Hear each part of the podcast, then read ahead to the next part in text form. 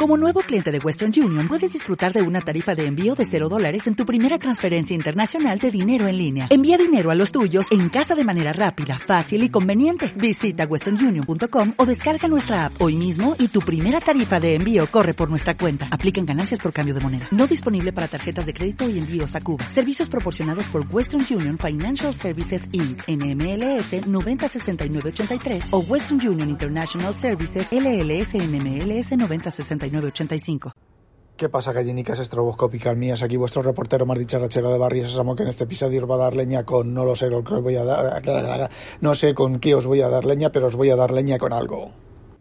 Y digo que no sé lo que voy a hablar porque tenía un documento titulado Cosas para tratar en el podcast en Devon Think y ya no lo veo.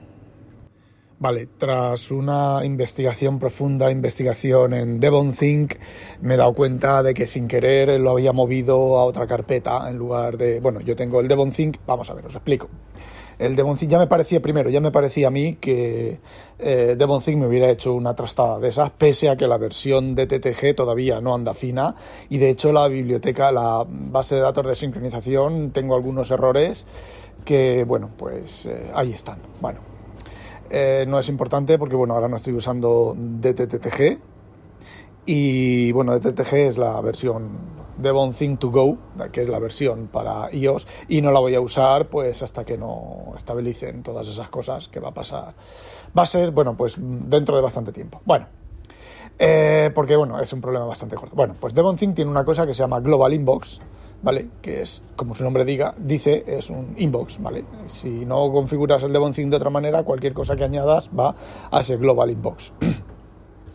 Bueno, pues ahí yo tengo una carpeta que se llama pendiente, que tengo, bueno, pues las cosas que tengo que tener o que quiero tener acceso ultra rápido, ya sé que está todo en el inbox, dentro de la carpeta de pendientes. Y en ello, en ella, esa carpeta, pues estaba lo de pendiente de tratar eh, en, el podcast, ¿vale? Bueno, pues ahí tenía la lista, la había movido, cuando moví otras cosas, ¿vale? Cosas del banco, porque he cerrado el año pasado, lo he cerrado todo, me he bajado los registros de los bancos, los he procesado, entre comillas, y bueno, están ahora en, sus carpetas correspondientes dentro de, dentro de Dropbox. Y bueno, lo hago a través de DevonThink. Eh, DevonThink tiene las carpetas de Dropbox de los bancos y de todos los papelorios digitales, las, tiene, las tengo indexadas, con lo cual, bueno, cuando las eh, proceso y las muevo y las trasteo en DevonThink, se quedan grabadas en, en Dropbox. Bueno, pues sin darme cuenta, se ve que seleccioné esa ese, ese documento y lo moví también a la, esto de los bancos. La cuestión era simplemente pues buscar buscar en DevonThink que encuentra en contra de, en oposición a Windows DevonThink busca y encuentra bueno pues uno de los temas que iba a tratar que básicamente es la caña que os voy a dar es a ver yo tengo un montón de cuentas de Yahoo yo hace pues 20 años sí 20 años 15 20 años. Bueno pues yo tenía varias cuentas de Yahoo con esto de los grupos, de las listas, de, bueno, de los grupos y todo esto que tenía Yahoo, de subir fotos y subir documentos y subir cosas, bueno, pues eh, eso lo han ido borrando, yo he ido quitándome de encima cuentas de Yahoo, pero siempre he tenido una que es mi fue durante mucho tiempo fue mi cuenta principal antes de que Gmail pues eh, fuera lo que es pues era mi primera mi cuenta eh, principal de Yahoo. Bueno pues eh, el otro día yo tengo esas cuentas, están en iCloud, ¿vale? En la lista te vas a, iCloud, iCloud no, te vas a, la configuración de un Mac o de, un Mac OS y ahí tienes por la lista de todas las cuentas online que están grabadas en iCloud. Bueno, pues dije voy a quitarme de encima pues cuentas que ya no las tengo, ¿vale? Que las borré de, de, de joder, se lo acabo de decir, la, la borré de Yahoo y ya no las tengo. Bueno, pues le doy la selecciono, le doy a borrar la, la, la, no he terminado de borrarla y me dices, ha añadido una cuenta a tu, a tu esto de iCloud. ¿Quieres eh, introducir el password? A ver, hijo de la gran puta de Babilonia, si la he borrado, ¿vale? Pues bueno, lo que he hecho, lo que fue, lo que hice fue borrar varias muy rápido y varias muy rápido se volvieron a añadir. Dije, bueno, vale, eh, iCloud está un poco cucú, pues lo dejo. Al cabo de un par de días lo volví a intentar me volvían a aparecer otra vez. Eh, al cabo de otros par de días lo volví a intentar y en ese intento desaparecieron. Bien, ¡yujú! Ya no volvieron. ¡Yujú!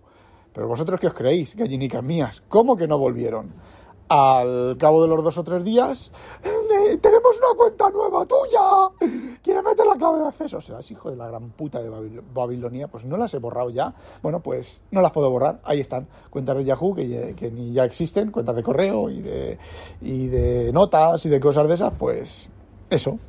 Eh, eso tenemos que agradecer a, Apple. Bueno, sabéis que Apple ha hecho una actualización hace macOS, hace nada, de estar de urgencia, de estar de sorpresivas bueno, pues eh, eran 2 gigas y medio, 3 gigas y pico, dependiendo de la versión de, de la versión no del Mac que tuvieras.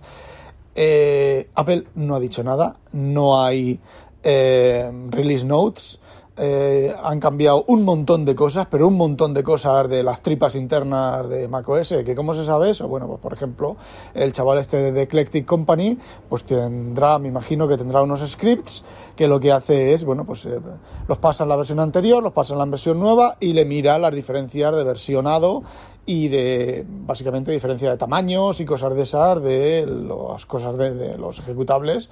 Eh, de, de macOS. Bueno, pues por ejemplo, el administrador de discos ha pasado de la versión 10.0 a la versión 10.1, pero no hay release notes de nada. Así que no sabemos qué nos ha tocado Apple en esas cosas en esa actualización. Una actualización sacada mm, con esas prisas y con esas tal, hay que actualizarla sí, sí o sí, porque seguramente ahí dentro hay solución de un problema de seguridad muy, muy, muy serio uno o varios, pero no han dicho nada. Estos secretismos, estas mierdas de Apple, eh, bueno, pues nos tenemos que aguantar. A veces Apple, pues con un... Eh, pasan unos días después de la actualización y sube las lo que se ha cambiado, lo tal, bueno, lo que se ha cambiado no, algunas de las cosas que se han cambiado, porque luego resulta que te ponen tres cositas, ¿vale? Y han cambiado las versiones de la mitad de los programas. Entonces, bueno, pues a mí personalmente eso no me gusta absolutamente nada de nada.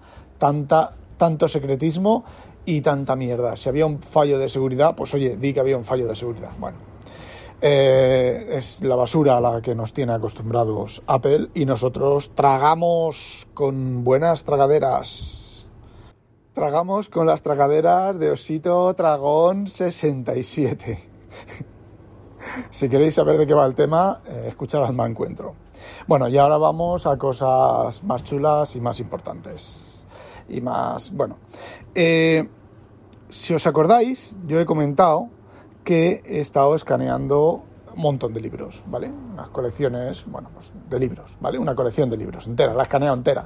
Del primer volumen al último volumen, ¿vale? Eh, me ha costado sudores y lágrimas, me ha costado dolores de espalda horribles eh, y dolores de cabeza por, por la espalda, ¿vale? Pero está escaneada. Esto es como el que quiere algo, algo le cuesta. Y bueno, eh, son libros de lujo, entre comillas, porque no son cosidos, ¿vale? Son pegados. Es decir, vamos a ver, son libros de tapadura que llevan el, la, todo esto, a ver, todo esto tiene nombre, nombre técnico, eh, los, que conozcáis los, formatos de los formatos, no, los que conozcáis los nombres de todas estas cosas, bueno, pues diréis, pues eso se llama no sé qué, y esto se llama no sé cuánto, ¿vale? Pues a mí me importa todo, es una mierda, ¿vale? Ni lo voy a estudiar, ni lo voy a mirar, ni nada. Bueno, si os fijáis, los libros de tapadura, algunos, llevan la, la tapadura, ¿vale? Luego llevan en lo que es el bloque de las hojas, está unido solamente por en los lados de las tapas, ¿vale? Y entonces cuando tú abres el libro, se queda un hueco, ahí se abre, el libro, digamos que el, el lomo del libro se forma en arco y el, lo que es las páginas del libro se forman en arco de otra manera. Luego las tapas llevan al, al, en el lateral, llevan una especie como de bisagrilla, ¿vale? Que el juego de todo eso pues te permite abrir el libro, ¿vale? Y que el libro, bueno, pues ceda esa bisagrilla y esas cositas, te dan para, para abrir el libro. Bueno, Luego llevan una especie, como en la parte de arriba y en la parte de abajo, una, una especie de, tirilla redondita embelleciendo y cubriendo básicamente el lado del pegamento. Bueno, pues los libros buenos de verdad los cuadernillos, lo que es el papel, está cosido, ¿vale? Que tú vas leyendo el libro y ves eh, cada X cuadernillos, cada X páginas, perdón, ves el, hilo del, cosido, ¿vale? Pues estos libros están pegados, estos libros son simulación de, cuero y además, perdón, simulación, simulación de lujo. Y luego encima eh, las tapas pues ni son de cuero ni nada, son de cartón asqueroso con ahí pintado y ya está. Pero bueno, tienen, dan una calidad bastante, bastante, una visualización de calidad bastante, bastante importante. A ver, yo no los he comprado por eso, yo los he comprado por el contenido. Bien. Bueno, pues también llevan lo que se llama el PPL. Puto punto de lectura. ¿Por qué la palabra puto? Porque cuando lo escaneas, eh, tú empiezas a escanear el libro y normalmente, bueno, pues tienes que hacer eh, una página, rotas el libro, página, pasas página, página, rotas el libro, página, pasas página, en un escáner de libros de estos que llevan, que lleva el, escaneado lo lleva a un lateral, ¿vale? Como es el que tengo yo. Bueno, pues normalmente tú empiezas a escanear y llega un momento en que el punto de lectura se suelta, ¿vale? Se sale del libro y se queda por ahí colgando. ¿Y qué ocurre? Pues que como estás mirando a la mona Pascua porque es un trabajo automático, pues el punto de lectura se te pone en medio de la página y haces una escanea la página y me cago en su puta madre. Te toca borrar la página, volverla a escanear, borrar el resultado del escaneado, volverla a escanear y, eh, bueno, pues resulta bastante incómodo. Entonces, ¿qué es lo que hago yo? Pues lo que hago yo es cuando ya el punto de lectura se suelta, lo que hago es me pongo el libro vertical en las, entre las piernas, abro el libro por la mitad, justo por la mitad, y entonces se queda el hueco entre el lomo y el cosido, queda ahí un hueco. Y entonces, ¿qué hago? Cojo el hilo con la mano, lo voy metiendo, tipi, tipi, tipi, tipi, y lo meto, lo meto ahí, lo meto ahí, lo meto ahí, lo meto ahí, hasta que se mete entero. Si el hilo es de los buenos, saldrá por debajo. A veces cuando asoma por debajo le pego un tirón, tironcín, ¿vale? Y lo asoma por debajo, ¿vale? Y así ya no molesta para escanear. Porque la otra parte pues, suele ser cortita o divides lo que sobresale por la parte de arriba y la parte de abajo. Y lo pones así. A veces el hilo, como está de, de, haber estado, a ver, el hilo sale de la parte de arriba, pasa por la página, se dobla, sale por debajo, se dobla por la página de abajo y entra en, otra página, ¿vale? Con una separación más o menos decente y vuelve a entrar. Bueno, pues los hilos se quedan marcados y cuando tú lo sacas de la página se queda el arco del doblado de la parte de abajo, ¿vale? Pues tú lo empiezas a meter, como los libros estos por, por, dentro no son bonitos, llevan, pues lleva grabado, lleva relieve o, o simplemente del pegamento, pues hay, hay tropezones y se queda enganchado, ¿vale? Pues yo lo que hago es que tengo un lápiz muy fino y le voy empujando al hilo, lo meto para adentro, a veces no no por debajo, sino que se queda metido, enroscado ahí dentro, apretado, apretujado y ya está, ¿vale? Y ya escaneo, termino de escanear, cuando termino de escanear saco el hilo y lo pongo en su sitio. Pero ¿qué pasa si el libro es muy fino y el lomo no abre y no puedes meter el hilo? Ah, amigo. Bueno, pues una solución es coger un celito, un pelín de, de, de celo, ¿vale? De cinta adhesiva de oficina, la de oficina, la blandita, ¿vale? y lo metes entre las guardas y lo pegas. Pero ¿qué es lo que ocurre? Que corres el riesgo de que eh, al despegar pues te lleves parte del papel o no se pegue mucho o no se pegue mucho o tal. Yo lo que hacía es eh, con los dedos, cogía eh, celo, ¿vale? lo tocaba un poco con los dedos, con la grasilla de los dedos, para que se perdiera adhesividad y entonces lo pegaba, ¿vale? Pero me di cuenta de una cosa muy chula. Y es que puedes hacerlo otra cosa. Y no, no es cortar el hilo, ¿vale? No es cortar el punto de lectura. Simplemente lo coges, el punto de lectura, te pones el libro, eh, digamos que abierto, por donde quieras, sobre la mesa. Coges el punto de lectura, lo pasas por fuera y lo metes por debajo. Es decir, el punto de lectura queda como si fuera un asa en el lomo, ¿vale? Y así, como el libro es muy finito y no abre el, arco del lomo, no abre lo suficiente, pues se queda pillado.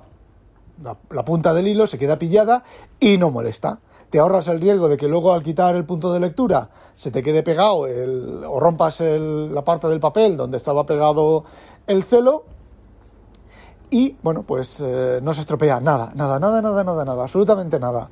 Lo vuelves a poner en su sitio y ya está. Bueno, y siguiendo con esto os cuento dos cosas más.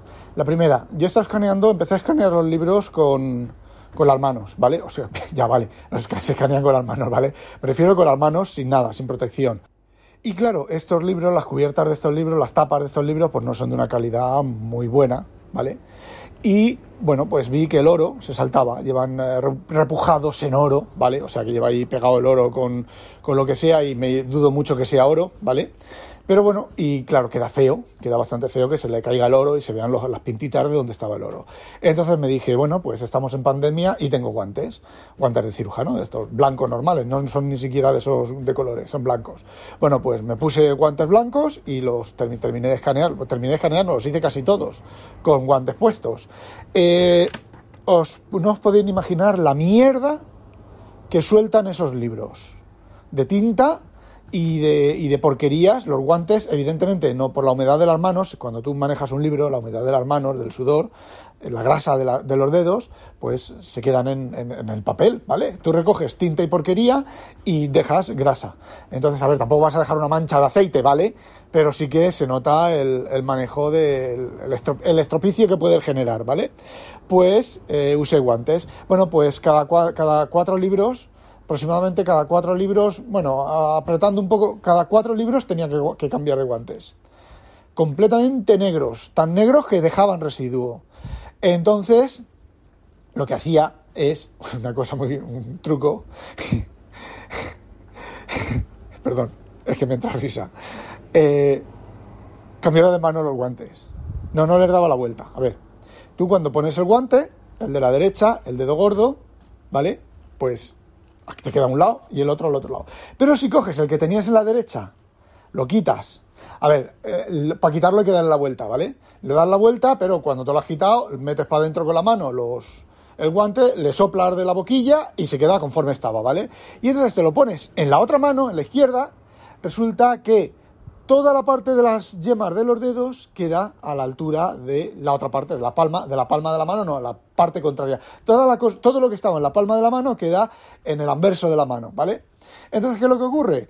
Que esa parte de los guantes, donde están los dedos, donde se manchaba todo otra vez, estaba limpio. Con lo cual, en lugar de hacer cuatro libros por guantes, hacía ocho libros por guantes.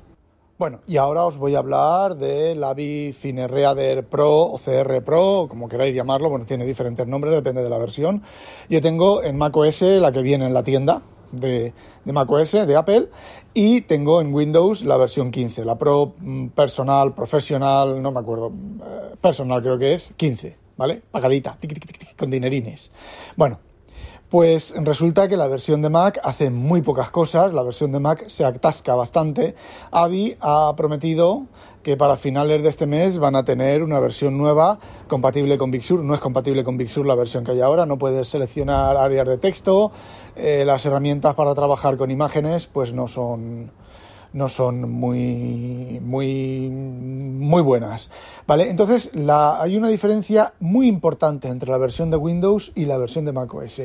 La versión de Windows es exquisita. Cosas que la, que la versión de macOS revienta, en la versión de Windows las hace, las hace mejor, sin reventar. Y os voy a decir una cosa. Yo cuando empecé a hacer los escaneos, en la versión de Windows, en la, versión de macOS reventaba y la versión de Windows eh, no reventaba, ¿vale? Pues eh, no reventaba, sí, reventaba menos, ¿vale? Con, a partir de cierto tamaño de páginas y de cierta calidad de escaneo de libros viejos, ¿vale? La, de Windows también reventaba. No es que reventara, es que decía que no tenía memoria suficiente. Bueno, pues resulta que eh, al cabo de unas semanas, después de que me pasara a mí eso, salió una actualización que una de las cosas que decía, que sí que decía que ahora Reader sí que dice lo que lleva su actualización, mejoramos el escaneo, ciertos escaneos, ciertos eh, problemas con falta de memoria en ciertos escaneos, eh, no me acuerdo lo que ponía, ¿vale? Pero eh, estaba especialmente destinado a mis problemas. Yo no había contactado con Reader, sí que sé que había dado, fallado la memoria, sí que sé que me había dado muchos errores, sí que sé que había reventado alguna que otra vez. ¡Ey!